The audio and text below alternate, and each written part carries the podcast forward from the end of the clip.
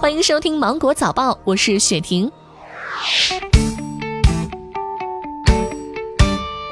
一月十号到二月十八号，全国将迎来为期四十天的春运。据中国气象局的消息，今年春运期间，全国天气气候形势复杂多变，北方可能出现阶段性强降温、强降雪过程，南方可能出现阶段性的低温阴雨天气过程。京津冀、汾渭平原等地区大气污染扩散条件偏差。日前，人社部官方对未休年假能要求经济补偿一事发生。对于符合条件的劳动者，没有休年假，应当获得用人单位的经济补偿。工信部下架第一批侵害用户权益的 APP，本次下架的 APP 分别为人人视频、春雨计步器、微唱。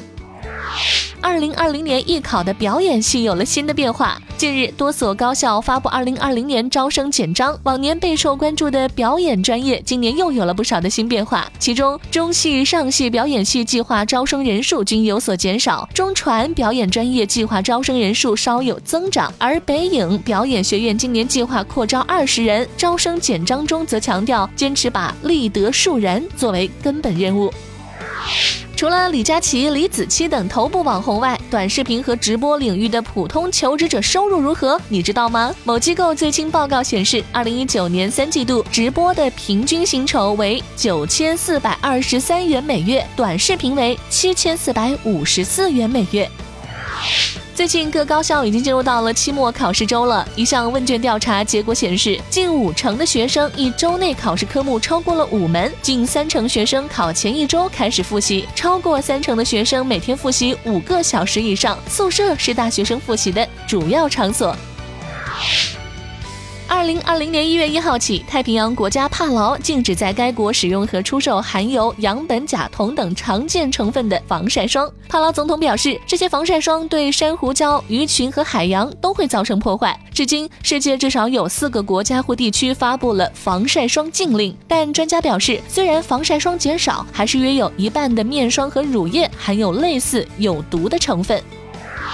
澳大利亚弗林德斯大学最新研发出一种预防阿尔兹海默症的疫苗，已经在动物身上试验，预计两年内进入到人体临床试验阶段，成功后可在五到十年内问世。该疫苗由两种药物合成，可去除大脑的斑块和蛋白质残结，两者和阿尔兹海默症患者的认知退化有关。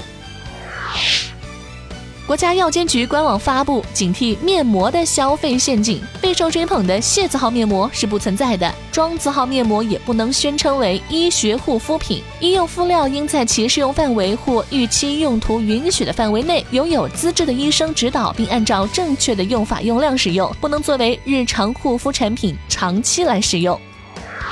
据《每日邮报》报道，加拿大圣迈克尔医院在美国临床营养学杂志上发表研究，与不喝全脂牛奶的孩子相比，喝全脂牛奶的孩子超重可能性低百分之四十。学者认为，含有更多脂肪的牛奶会让孩子感觉到更饱，意味着他们会吃得更少。好了，以上就是今天新闻的全部内容。我是精英九五电台的雪婷，祝你度过美好的一天，拜拜。